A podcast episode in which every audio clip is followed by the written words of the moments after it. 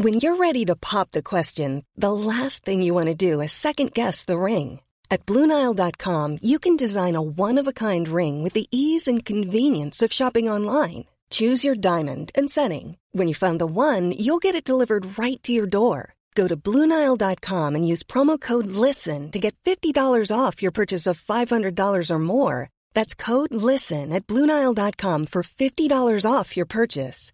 Bluenile.com code LISTEN. Even on a budget, quality is non negotiable. That's why Quince is the place to score high end essentials at 50 to 80% less than similar brands. Get your hands on buttery soft cashmere sweaters from just 60 bucks, Italian leather jackets, and so much more. And the best part about Quince, they exclusively partner with factories committed to safe, ethical, and responsible manufacturing. Elevate your style without the elevated price tag with Quince. Go to quince.com slash upgrade for free shipping and 365-day returns.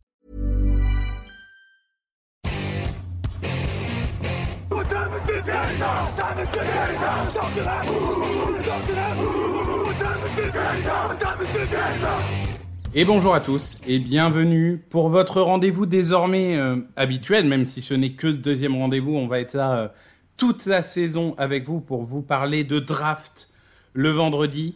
Vous avez été nombreux à réagir à notre premier épisode euh, quarterback hein, entre Bryce Young et, et CJ Stroud. Jean-Michel, vainqueur du, du premier sondage du premier épisode, bonjour. Et bonjour Victor, et bonjour tout le monde. Tu as réussi à convaincre euh, nos auditeurs euh, lors du premier épisode. Et on va euh, commencer ce deuxième épisode avec le poste de defensive tackle pour deux raisons. La première, c'est que pour l'instant, évidemment, on est en début de saison, hein, mais il y a un vrai duel entre deux profils. Et en plus, on sort quand même de quelques années de vache maigre hein, au niveau de defensive tackle. Alors oui, il y a eu un petit Jordan Davis, il y a eu des choses comme ça, mais ça manquait quand même du prospect euh, XXL euh, comme on a pu avoir dans les années d'avant. L'avantage, c'est que là, on en a deux. Et je vais te laisser commencer pour euh, alterner un peu euh, euh, la, la parole. Toi, ton, ton candidat, il vient de Clemson. Il s'appelle Brian Breezy, 1m96 pour 136 kg. Et alors, lors de sa saison freshman en 2020, je ne vais pas parler de sa saison sophomore parce qu'il a été rapidement blessé, il avait réussi, alors qu'il était freshman, hein, il avait réussi en 11 matchs, 6 plaquages et demi pour perte, 4 sacs, 2 passes déviées, et évidemment, comme on parle de defensive tackle, l'impact, il est forcément un peu plus large que des statistiques, on va en parler. Jean-Michel, pourquoi Brian Brissy pourrait être, parce qu'il y a une vraie chance hein, pour les deux, pourrait être le premier defensive tackle choisi dans cette draft? Ben parce qu'il sait tout faire, moi je trouve qu'il sait tout faire. Voilà, c'est quelqu'un qui était très attendu, c'était une recrue 5 étoiles. Déjà au lycée, on voyait des vidéos circuler, on se disait oh là là, mais quel monstre, mais est-ce qu'il va le confirmer? C'est pas toujours le cas. Et comme tu l'as dit, il a confirmé dès sa saison freshman. Et quand je dis qu'il peut tout faire, c'est parce qu'il fait tout ce qu'on demande à un defensive tackle, c'est-à-dire que il va boucher un gap, c'est-à-dire un espace entre les deux linemen offensifs, ce qui oblige par exemple le running back à choisir un autre espace. Et donc du coup, rien que ça, ça permet aux autres défenseurs derrière lui de pouvoir venir intervenir, ça ralentit le running back.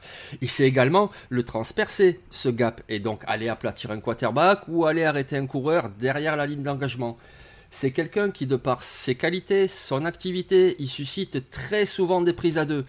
Et donc oui, les prises à deux, bah, il s'en défait pas toujours, c'est très difficile, mais si lui il est pris à deux, par définition, ça veut dire que quelqu'un d'autre est libre sur la ligne défensive. Et donc du coup, le jeu d'offensif est performant. Mais il sait également, voilà, lever les bras aussi pour dévier les passes. En ça, des fois, il me faisait penser à JJ Watt. Plein de choses dans son jeu me font penser à JJ Watt. Mais honnêtement, lever les bras et dévier une passe c'est quelqu'un qui me plaît beaucoup aussi, qui plaît beaucoup au scout parce que avec son gabarit, avec ses qualités, c'est quelqu'un qui offre cette polyvalence de pouvoir être aligné à la fois dans une 3-4, c'est-à-dire un schéma défensif avec trois euh, defensive linemen, comme un defensive end, ou alors dans une 43 en tant que defensive tackle, le 3 technique parfait. Donc il a cette polyvalence-là. Et en plus de tout ça, ça gâche rien, bien au contraire, c'est quelqu'un de très athlétique et c'est très important les qualités athlétiques. Donc qualité athlétique, ça veut dire quoi? C'est pas tellement de savoir sprinter sur 40 yards, c'est plus notamment de savoir changer de direction soudainement. Voilà, il est, euh, mettons, sur le côté gauche de, la ligne défensive et puis le jeu, le coureur part sur de l'autre côté, ben, il est capable d'y aller, de se rediriger rapidement et de le poursuivre c'est quelqu'un qui, voilà, il n'est pas parfait, évidemment, mais c'est quelqu'un qui peut tout faire, à la fois faire des jeux par lui-même et à la fois par sa présence permettre à ce que ses coéquipiers fassent des jeux derrière lui. Non, je suis d'accord, il coche euh, toutes les cases. Je dirais que tu, parlais de sa polyvalence, ce qui lui manque encore peut-être, c'est sur le pass rush pur, euh, l'utilisation des mains. C'est-à-dire que être un non-forceur, être quelqu'un qui pousse, c'est bien, mais contourner, c'est bien aussi. Peut-être qu'il l'a pas euh, forcément assez montré. Après, c'est difficile hein, à l'intérieur de la ligne de montrer une capacité de contournement. C'est toujours, euh, ça se voit moins que quand on est un edge. J'ai envie de te demander, est-ce que son seul défaut, c'est pas justement qu'il s'est fait les ligaments en début de saison dernière et que, bah, comme n'importe quel joueur, on attend de voir s'il peut non seulement retrouver son, le niveau de son année freshman, mais j'ai envie de dire plus, progresser encore dans son année euh, redshirt sophomore, du coup, puisque je suppose qu'il n'est pas passé junior, euh, puisqu'il n'a joué que 4 matchs. Oui, c'est ça le problème avec les blessures, et forcément, c'est au niveau de l'explosivité. Écoute, moi, sur ce que j'ai vu depuis le début de la saison, il me paraît pas avoir perdu en explosivité. Après, ben, il faut qu'il monte encore en puissance, effectivement, pour pouvoir euh, être encore plus disruptif et faire davantage de plays par lui-même. Parce que ben, c'est ça que regarde aussi les scouts NFL. Euh, vous savez, la position défensive tackle, elle est quand même très très ingrate. C'est-à-dire que les gars, ils vraiment ils jettent toute leur force dans la bataille, ils sont tout le temps au duel, et puis la plupart du temps, au point de vue statistique, c'est plutôt un linebacker qui récolte les fruits de son travail. Ça va être un edge qui, vient faire un sac en profitant du travail de l'intérieur, ou ça va être un linebacker qui vient plaquer le coureur, mais qui bénéficie, comme je l'ai dit tout à l'heure, du travail fait euh, par les défensifs tackles, parce qu'ils ont bouché un espace et le linebacker euh, prend l'autre espace. Donc ouais, voilà, faire des jeux davantage par lui-même, c'est ce qu'on attend de lui cette année.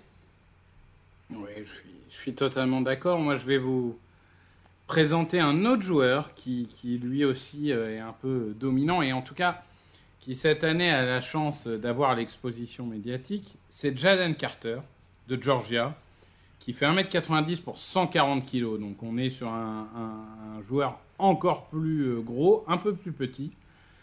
Jaden Carter, j'ai envie de dire que il n'a pas hum, il n'a pas forcément été beaucoup cité l'année dernière par les analystes CFB, notamment parce que dans cette équipe, il y avait Jordan Davis, il y avait euh, tout un tas de joueurs. Enfin, je veux dire, globalement, le, front seven, à part lui, a été drafté. Et celui qui a été drafté le plus bas, c'est Nakobidi au troisième tour, parce qu'il y avait ces, problèmes de, blessures. Mais euh, si on pense au, Walker, euh, si on pense à, Devante Wyatt, Devante Wyatt, je sais pas pourquoi je dis Wyatt Davis. Euh, Wade Davis, son thème, hein, perdu lui aussi euh, depuis sa draft. Euh, donc, euh, donc il y avait beaucoup de joueurs. Jane Carter, globalement, c'est un peu comme Ryan Brissy, si tu veux, dans le sens où il a toutes les cases physiques, si ce n'est que il a justement ce côté un peu plus buffle qui pourrait peut-être l'orienter plus vers une 3-4 Là où Brian Breezy, comme tu dis, il est polyvalent, mais peut-être qu'instinctivement, on le verrait plus dans une 4-3. En attendant, Carter, c'est explosif et c'est puissant. C'est-à-dire que vraiment, la réactivité après snap est excellente. Les, changements de direction sur des, petites distances sont très bonnes. Et sa capacité à faire voler le, le mec en face est assez incroyable. On l'a vu contre Oregon en, première semaine, si je ne dis pas de bêtises, où on a cette vidéo qui a fait un peu le tour du web, où, où tu as, le, as le, le, centre euh, qui arrive vers lui et il lui dit non merci, je vais passer si tu permets bien. Euh, donc voilà, donc il, a démontré euh, toute cette capacité. Il a vraiment la puissance et l'explosivité qui font pour moi de lui un excellent défensif taker il aura moins de polyvalence que Breezy. Je ne vois pas euh, aller euh, vers l'extérieur ou autre. Après, globalement, il y a des questions qui se posent. Déjà, sur la mobilité latérale, moi je ne pense pas que ça soit ni une qualité ni un défaut. Je pense qu'on a besoin de voir surtout. Parce que dans les schémas où il est, on va dire, euh, où il a été impliqué pour le moment, il n'a pas tellement eu à utiliser cette, cette mobilité. Donc on va voir comment il utilise. Mais ce qui est sûr, c'est qu'il a le coffre physique pour ça. C'est-à-dire qu'il perd pas d'endurance. Enfin, il en perd un peu, évidemment, comme tout être humain, mais il, a, encore un jus au quatrième carton qui est assez incroyable. Alors, qui, dans une équipe qui était habituée à tourner les snaps, bon, ça tourne un tout petit peu moins cette année, donc on le voit quand même pas mal. Donc, vraiment, c'est un joueur qui a du potentiel. Après, euh, je dirais que euh, c'est le type de joueur qui est single gap. C'est-à-dire que vraiment, il est là pour boucher un trou ou pour enfoncer une personne. Je, vois mal euh, en tout gap player ou je ne pense pas qu'il ait cette vitesse et cette reconnaissance pour jouer comme ça. Euh, il faut aussi évidemment parfois qu'il gagne un peu en patience. Et le problème, c'est que comme il se projette énormément en avant, parce que de base il est le plus fort, quand parfois il est pris, il n'a pas pensé à un plan de secours et il met trop de temps à se désengager. Là où un bon défensif tackle, c'est le mec qui est un peu bloqué, il se désengage et il va choper un bout du running back pour, pour le tacler ou pour le ralentir et permettre à un linebacker de faire le plaquage. Donc faut encore qu'ils se disent ok là je suis bloqué, comment je peux étendre mes bras, comment je peux placer mon corps pour quand même influencer l'action, même si je ne ferai pas un plaquage, même si je ne ferai pas un sac, je peux quand même influencer l'action avec mon, placement. Et c'est là où il doit encore un peu progresser. Parfois, il est un peu trop. euh, je pense que d'être tellement au-dessus des autres, il, est parfois un peu trop, euh, je dirais pas agressif, mais peut-être impatient. Et, il faut vraiment qu'il se cadre. Mais bon, il y a un tel coaching à, à Georgia que si ça se trouve à la fin de l'année, ça sera un non-problème parce qu'il se sera transformé en une saison. On en a vu. hein. On en a vu des joueurs comme ça. D'ailleurs, Clemson ou Georgia, euh, c'est globalement des, des coaching staff où en général ça se développe bien. Euh, Jean-Michel, est-ce que tu es d'accord avec ça? Est-ce qu'il y a un point que j'aurais euh, oublié sur ce joueur? Non, non, je suis d'accord avec ton analyse. hein. Mais à sa décharge, je dirais tout de même qu'il y a, même s'il y a beaucoup de très bons joueurs qui ont été draftés l'année dernière sur la ligne défensive, il y a encore énormément de joueurs talentueux à Georgia, encore plus qu'à Clemson. Et donc, du coup, forcément, que lui demande l'entraîneur Il lui demande pas de faire 20 000 choses. Il lui demande, il lui donne une assignation et Jalen Carter l'a fait très bien. Donc, tu vois, quand tu parlais de ses limites, et oui, effectivement, on le voit, je pense que c'est aussi dû à ce qu'on lui demande de faire. On lui dit, écoute, tu te mets là, entre le guard et le centre, et puis tu t'occupes de cet espace-là et tu laisses rien Et c'est ce qu'il fait. Après, quand on voit ses qualités, on peut se penser qu'il pourrait faire encore plus que ça. Et peut-être même euh, changer de gap, s'occuper de deux espaces, ainsi de suite. Mais c'est pas ce qu'on lui demande à Georgia. Donc c'est ce que je mettrais peut-être à sa décharge. Ensuite, quand je compare les deux joueurs, pourquoi moi personnellement je préfère Brian Breezy C'est parce que si je me place d'un point de vue d'un scout NFL, d'un entraîneur NFL, je me dis que Brian Breezy a davantage de potentiel en pass rush. Et ça, forcément, en NFL, c'est la première des qualités qu'on demande à un defensive lineman, c'est le pass rush. Pas que Jalen Carter n'ait pas de qualité, il en a, mais sur ce que nous montre Brian Breezy, je pense qu'au niveau supérieur, il sera davantage une menace pour déchirer les poches protectrices adverses. Oui, globalement, j'ai l'impression qu'on va avoir le même débat sur Jalen Carter qu'on avait sur Travon Walker, même si Carter est un peu plus regardé en ce début de saison que pouvait être Trevon Walker au début de la saison dernière. Mais, euh, mais en effet, l'utilisation de joueurs par Georgia est toujours un problème. Après, moi, je renverserai ton problème quand tu dis de pass rush. Je trouve qu'aujourd'hui, on a trop de défensifs tackle pass rusher et pas assez de setters. Donc, euh, parfois, euh, quand tu as, des bons pass rushers, la pièce qui te manque justement dans une défense, c'est le setter qui va cimenter tout ça comme peut l'être, enfin comme pouvait l'être, parce que de pauvre maintenant il est un peu compliqué, mais par exemple un Fletcher Cox, ça a jamais été un joueur qui allait faire 12 ou 13 sacs, alors peut-être au pic il, a dû peut-être faire une double digit season, mais globalement c'est juste que à partir du moment où il avait un mec sur chaque main, bah, tous les autres pouvaient passer. Donc euh, c'est aussi à mon avis l'utilisation qu'aura Jalen Carter. Je pense que par exemple, à la fin de la carrière, Brian Breezy, aura potentiellement beaucoup plus de sacs que Jalen Carter en carrière. Est-ce que ça veut dire que ça sera un meilleur joueur? Ça, reste à voir, mais en tout cas, on a deux énormes profils, et moi, c'est vrai que j'ai plus envie de me projeter aujourd'hui avec Jalen Carter. Oui, je comprends ce que tu veux, ce que tu dis, et je trouve ça très juste. Après, le, truc, c'est qu'on se projette tout de même sur des prospects euh, de premier tour. Et donc, quel choix tu fais au premier tour? Et moi, je me dis qu'au premier tour, tu vas plus sur le gars qui t'amène du pass rush, même si tout ce que tu as décrit, c'est effectivement très important.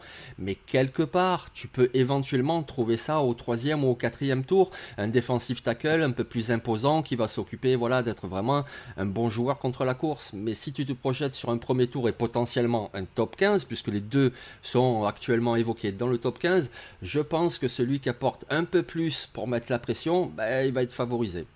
Non, non, mais je j'entends ce point de vue. C'est vrai que je je partage pas forcément cette approche aujourd'hui, mais comme on l'a dit, c'est un peu comme le premier épisode et c'est pas un hasard. Hein. Là, on a choisi pour commencer des duels vraiment serrés. Euh, globalement, on a du 1A, 1B, hein, euh, quel que soit l'ordre dans lequel vous les mettez.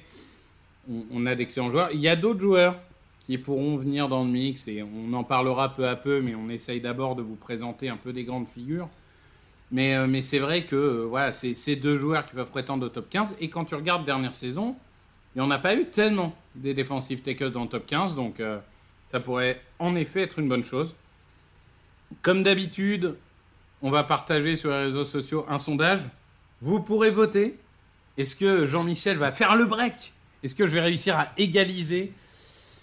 J'ai Georgia pour moi. Hein. Je, suis, je suis favori, mais, mais, mais attention, attention, parce que la Clemson Nation est également très puissante. En tout cas, je te remercie Jean-Michel. Bah, merci à toi Victor. Et on se, on se retrouve la semaine prochaine. Alors, pour tout vous dire, il faudra qu'on en discute, qu'on avait prévu de parler de receveurs. Mais comme c'est un peu la galère avec les receveurs en ce début de saison, il est fortement probable qu'on vous parle d'un autre poste. Donc, on vous laisse la surprise parce que même nous, nous ne savons pas aujourd'hui ce, ce dont nous discuterons. Merci Jean-Michel, merci à tous et à la semaine prochaine. Ciao tout le monde.